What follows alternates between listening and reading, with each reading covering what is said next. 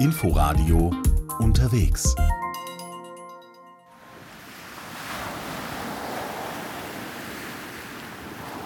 Hallo und herzlich willkommen zu Unterwegs. Begleiten Sie uns heute nach Bali, eine Insel im Indischen Ozean. Und später gibt es dann noch zwei Tipps für Städtereisen jetzt in den Sommerferien. Mein Name ist Tina Witte. Viele stellen sich die indonesische Insel Bali als tropisches Urlaubsparadies vor, als einen Ort für Aussteiger und sinnsuchende Menschen.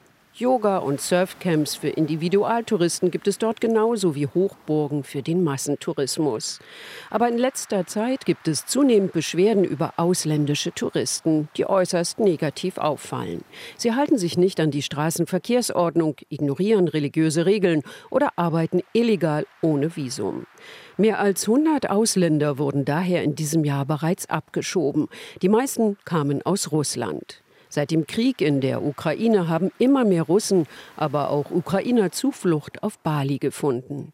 Wegen der vielen Beschwerden wollen die Behörden strenger durchgreifen und seit einiger Zeit werden jedem, der mit dem Flugzeug auf Bali ankommt, Benimmregeln am Flughafen überreicht. Jennifer Johnston war auf Bali unterwegs. Surflehrer Judah Purba steht am Strand von Canggu, einem Ort im Westen der indonesischen Insel Bali. Im Kreis wärmen er und seine Surfschüler sich auf, denen Arme und Beine.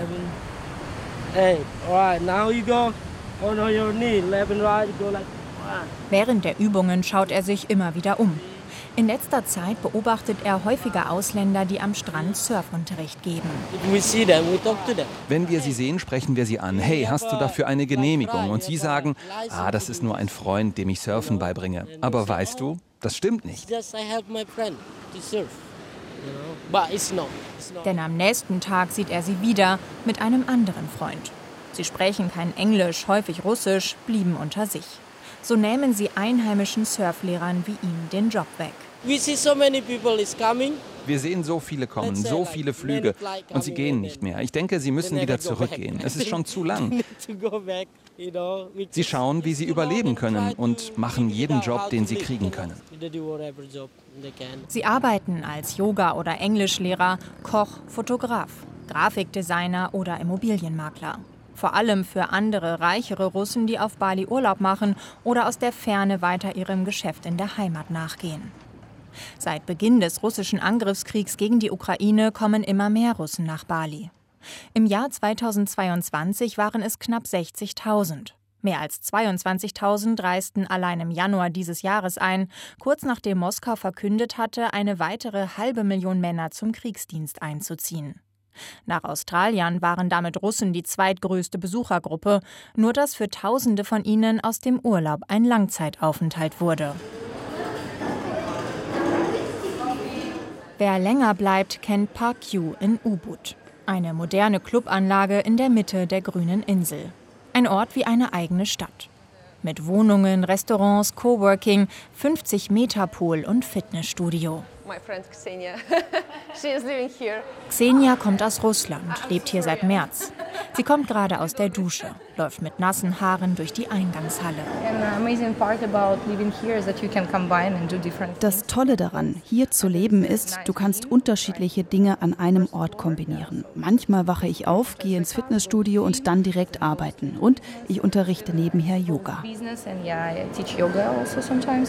Also die Russin arbeitet für ein Kryptounternehmen in Dubai im Marketing. Ihr Arbeitgeber zahlt ihre Unterkunft auf Bali.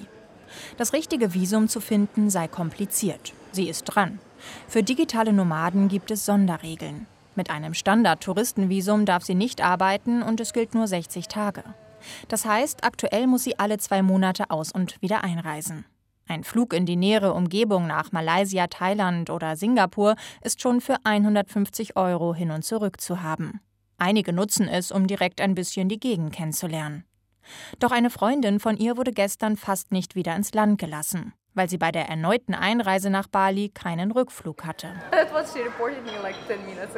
Das hat sie mir gerade vor zehn Minuten erzählt und ich so, was? Ich habe das gleiche vor zwei Tagen gemacht und hatte Glück. Es ist eine Lotterie. An einem Tag kannst du einreisen, am nächsten musst du zurück in dein Land. Sie lassen dich nicht rein.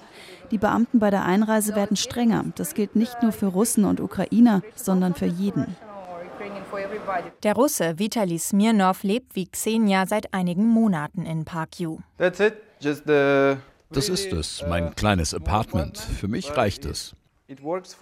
Sagt der 25-Jährige.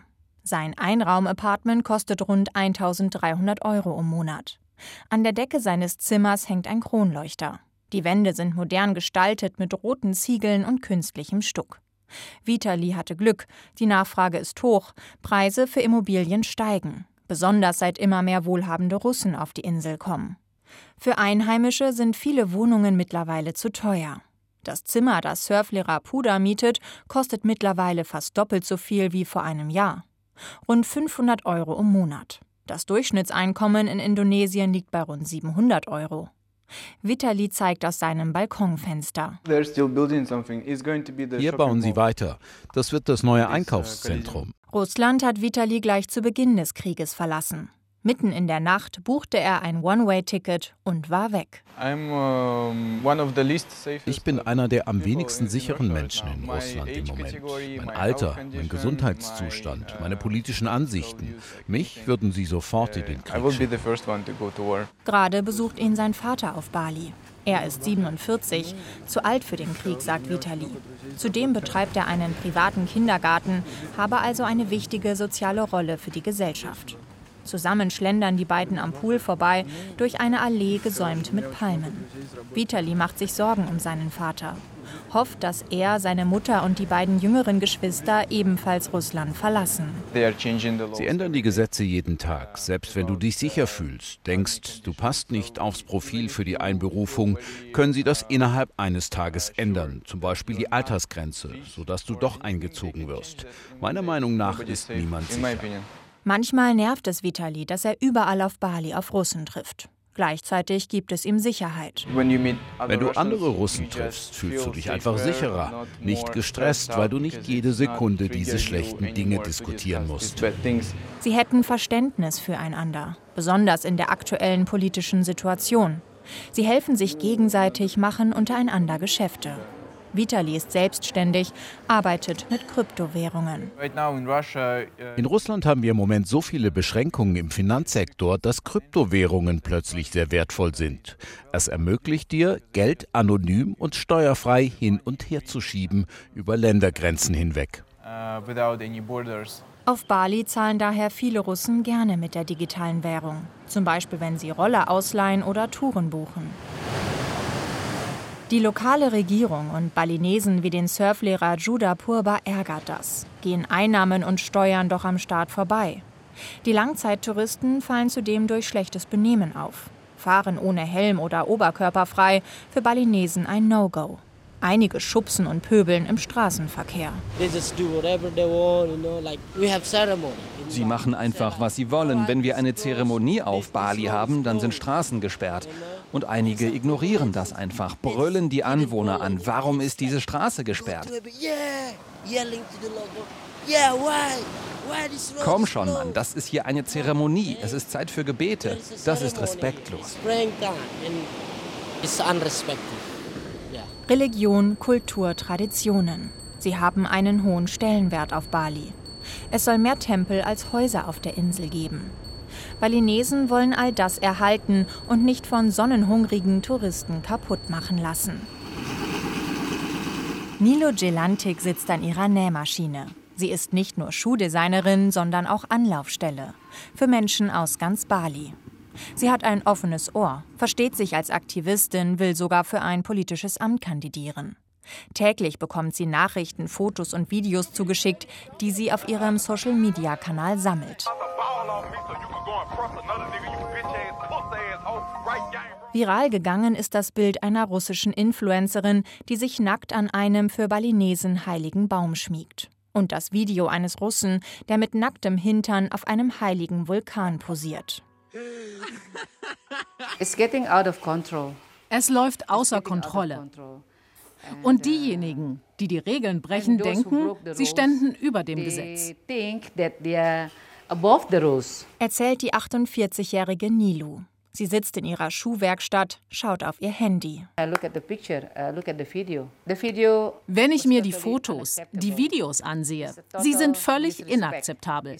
Es ist eine totale Missachtung, eine totale Demütigung, eine totale Beleidigung für uns. Wir respektieren Touristen. Wir respektieren die Menschen, die in unser Land kommen. Wir kümmern uns gut um sie, von Herzen. Aber was diese Menschen an diesen heiligen Orten tun, ist inakzeptabel Mehr als 130 Ausländer wurden dieses Jahr bereits abgeschoben. Die meisten, weil sie sich unangemessen verhalten oder illegal gearbeitet haben. Der Großteil, jeder vierte, kam aus Russland.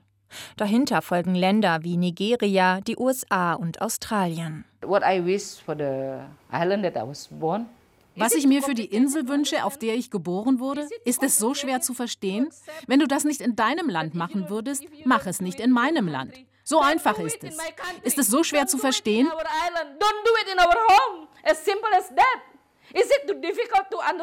Sie versucht selbst aktiv zu werden, bietet sich an als Vermittlerin. Zum Beispiel im Fall des Russen, der sich mit nacktem Hintern auf Balis höchstem und heiligen Vulkan fotografiert hat. Er hat wirklich bereut, was er getan hat. Er war wirklich betroffen und sagte, er ist bereit, die Konsequenzen zu tragen. Nilo hüllte ihn in traditionelle Gewänder und der russische Blogger nahm an einer Reinigungszeremonie teil. Vor den Behörden hat ihm die Entschuldigung nicht geholfen, er wurde abgeschoben. Per Videocall verabschiedete er sich von Nilo am Flughafen. In der Bali Datscha rauchen zwei Männer Shisha. Es wird getanzt. Die Wasseroberfläche des Pools ist bedeckt mit roten Blütenblättern. Die Bali Datscha ist ein beliebter Treffpunkt für alle, die Russisch sprechen. Gegründet von einem Russen für Russen. Mit russischem Essen und russischen Saunen. Datscha bedeutet so viel wie Sommerhaus auf dem Land. Hier trifft man auch viele Ukrainer, Touristen aus Litauen oder Weißrussland. Die Stimmung ist gut, hier sind alle Freunde, der Krieg weit weg. Die 26-jährige Anastasia sitzt in einem kleinen Whirlpool mit gelben Blüten. Die Videos und Fotos der nackten Ausländer an heiligen Orten hat sie gesehen. Ich mag auch äh, ohne Klamotten sein, aber natürlich ich mag das nicht in der Nähe von irgendwelchen äh, religiöse Gebäude oder so. Ich glaube, die haben einfach nicht daran gedacht. Die wollten ein schönes Foto machen und die haben nicht daran gedacht. Die Ukrainerin lebt seit rund einem Jahr auf Bali. Sie findet, dass die Balinesen und die Behörden teils überreagieren. Die, die denken, dass das so furchtbar ist und so weiter. Und für mich das ist nicht so furchtbar. Ich mag, äh, wenn die Leute ohne Klamotten sind. Äh, also das sieht sehr schön aus. Aber ich verstehe auch die indonesischen Leute, die finden das furchtbar. Ich verstehe das auch. Sie hat ein Jahr als Au pair in Deutschland gearbeitet, spricht daher Deutsch. Nach Kriegsausbruch hat sie zuerst dort Zuflucht gefunden, dann ist sie weiter nach Bali. Und ich will natürlich nicht zurück. Das macht keinen Sinn. Die 26-Jährige kommt regelmäßig in die Bali Datscha. Sie liebt die Insel, das Wetter, das Flair. Dreimal die Woche ist Clubabend. Anastasia sitzt in einem Bikini auf einer Trommel. Ihre Hände schlagen rhythmisch den Takt. Mit den lokalen Regeln nimmt sie es nicht so genau. Oh, ich fahre nie mit dem Helf.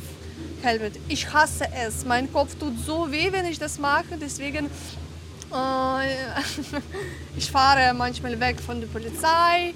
Äh, ein, zwei, dreimal habe ich eine Strafe bezahlt. Ich habe mein Helmet dabei, aber ich ziehe das äh, nie an. Ihre Freunde, erzählt sie, würden sich alle an die Helmpflicht halten. Eine weitere religiöse Regel lautet, dass Frauen nicht in den Tempel dürfen, wenn sie ihre Periode haben. Im Hinduismus gelten sie in der Zeit als unrein. Am Eingang von heiligen Städten stehen häufig Schilder, die darauf hinweisen. Ja, das habe ich einmal gesehen, aber ignoriert. Also ich hatte meine Periode nicht, deswegen das war okay. Ich glaube, wenn ich das haben würde, ich würde trotzdem gehen, weil wer kann das kontrollieren? Anastasia lacht und badet weiter in ihrem Pool voller Blüten. Die Behörden auf Bali haben genug von Touristen oder Langzeiturlaubern, die sich aus ihrer Perspektive unangemessen verhalten. Bei der Einreise am Flughafen bekommt daher neuerdings jeder einen kleinen roten Flyer mit Benimmregeln in den Pass. Auslöser dafür war natürlich das Verhalten der internationalen Touristen auf Bali in letzter Zeit. Das ging in den sozialen Medien viral, sodass der Prozess beschleunigt wurde. Sagt Yokoda Bagos Pömayun, der Chef der Tourismusbehörde. Das Ziel sei, den guten Ruf Balis zu erhalten. Der Flyer enthält eine Einführung in balinesische Kultur, Traditionen und die 20 wichtigsten Benimmregeln. Touristen, die nach Bali kommen, müssen die balinesischen Regeln akzeptieren, sich an die Straßenverkehrsordnung halten, einen Helm tragen, wenn sie Roller fahren, einen internationalen Führerschein haben. Wir wollen, dass Bali ein sicherer und angenehmer Ort für ausländische Touristen bleibt. Im Tourismus geht es ums Image. Er blättert durch ein eng beschriebenes vierseitiges Dokument. Es ist der Beschluss der Regionalregierung. Dort steht auch, dass man nicht illegal arbeiten darf, Roller nur bei offiziellen Anbietern mieten soll, nicht auf heilige Bäume klettern darf und sich an heiligen Orten bitte angemessen kleidet. Die Touristin Annie hat die Benimmregeln gerade am Flughafen bekommen. Sie nimmt die rote Karte in Passgröße aus ihrem Ausweis. Es ist gut für Touristen, die das erste Mal hier sind. Die meisten Touristen wollen sich nicht unhöflich benehmen, aber einige wissen einfach nicht Bescheid. Sagt Jubi aus den Niederlanden. Auch am Strand in Canggu Verständnis. Ich glaube, es kommen viele Leute einfach her und denken so, ah cool, ich mache hier Urlaub, ich kann machen, was ich will. Ähm, und es ist halt dann auch nicht äh, fair den Leuten, die halt hier wohnen, gegenüber. Generell, wenn es auch um Religion geht oder sowas. Äh, deswegen, also finde ich auf jeden Fall schon, schon gut, dass man sowas macht. Mit dem Flyer wüssten die Touristen ab jetzt Bescheid, sagt Angiat Napitupulu, Chef der Regionalbehörde. Ausreden würden sie nicht mehr akzeptieren. Ich verspreche, ich werde es nie wieder tun. Sorry, ich kannte das Gesetz nicht. Sorry, ich hatte kein Geld mehr. Ich bestärke meine Mitarbeiter darin, akzeptiert keine Entschuldigungen mehr. Wenn ihr sie erwischt, schiebt sie ab, so schnell wie möglich.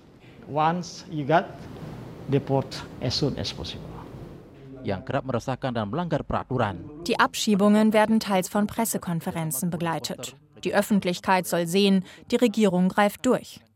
Dabei können die Abgeschobenen meist nach einem halben Jahr wieder einreisen. Russische Männer wie Vitali machen sich Sorgen wegen der strengeren Regeln, versuchen nicht aufzufallen, weil sie auf keinen Fall abgeschoben werden wollen.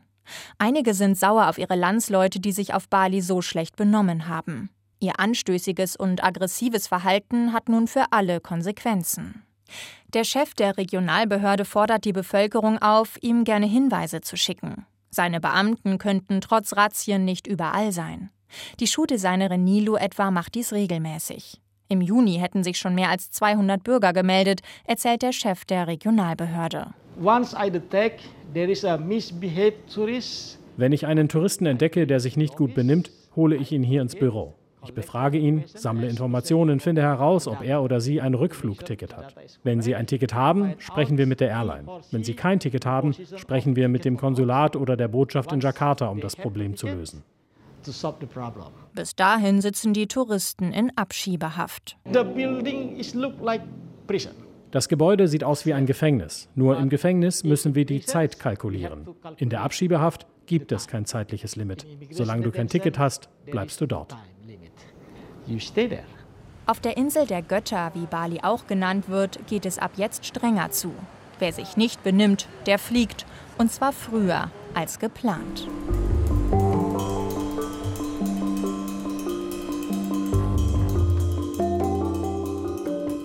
Aber Urlauber, die sich an die Regeln halten, können viel auf Bali entdecken. Zum Beispiel balinesische Tänze.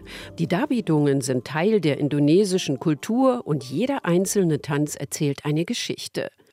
Jennifer Johnston hat sich das angesehen. Die Tänzerin Kompiang Metri Davis bewegt sich anmutig zur Musik. Sie dreht ihren Kopf, Arme und Hände, spreizt die Finger nach hinten. Sie trägt goldenen Kopfschmuck und einen engen Sarong. Bevor ich mein Kostüm anziehe, bete ich zum Gott der Künste und all den Göttern, die mit Kunst zu tun haben. Ich bitte sie um ihren Segen. Erzählt sie in einem Video eines asiatischen Kunstmuseums. Balinesische Tänze stehen in starker Verbindung zur Religion. Über sie verbinden sich die Tänzer mit den Göttern. Früher dienten sie auch dazu, böse Geister zu vertreiben. Balinesische Tänze und Musik sind Teil unseres Lebens. Es ist Teil unserer Religion. Die Tänze und Musik wurden für die Götter geschaffen. Du fragst nach Rat, du bittest um Vergebung, du sagst Danke für all den Segen, den wir erhalten haben. Die Tänze sind ein wichtiger Teil der balinesischen Kultur, während Tempelfesten, Zeremonien oder heutzutage auch zur Unterhaltung von Touristen. Tänzerin Kompiang sieht das kritisch. Die Kultur überlebt, aber sie ist heute kommerzieller. Es gibt viele Tänzer, aber wenige haben es im Blut. Kinder lernen die eleganten Bewegungen bereits in der Schule. Auf Bali gibt es auch mehrere Tanzschulen, in denen Besucher die traditionellen Tänze lernen können. Die Tanzlehrerin Riska zeigt in einem Lernvideo die Fußstellung. Die Fersen aneinander, die Füße formen ein V, die Zehen weit hochgezogen. Der Körper geht auf und ab. Start. One, two, three, four, five, six, es ist wichtig, dass die Bewegungen nicht steif sind, erklärt die Tanzlehrerin. Gesicht und Mimik sind ebenfalls Teil der Performance. Die Augen wandern schnell von rechts nach links, sind weit aufgerissen und häufig stark geschminkt in leuchtenden Farben. Ihr Gesichtsausdruck kann binnen Sekunden wechseln. Die Tanzlehrerin macht es vor. Lachen, traurig, sauer.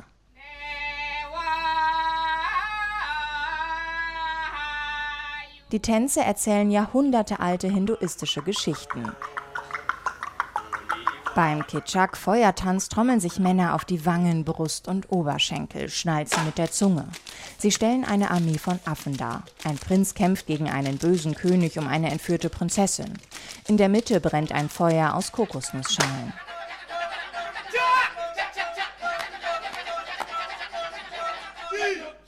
Beim Sangyang Dedari Tanz wirkt es so, als sei der göttliche Geist vorübergehend in den Körper der Tänzer eingedrungen.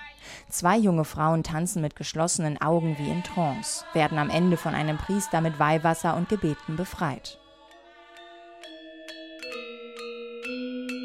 Viele Tänze werden von einem traditionellen Gamelan-Orchester begleitet. Mit den Metallinstrumenten wird ein einzigartiger Klang erzeugt.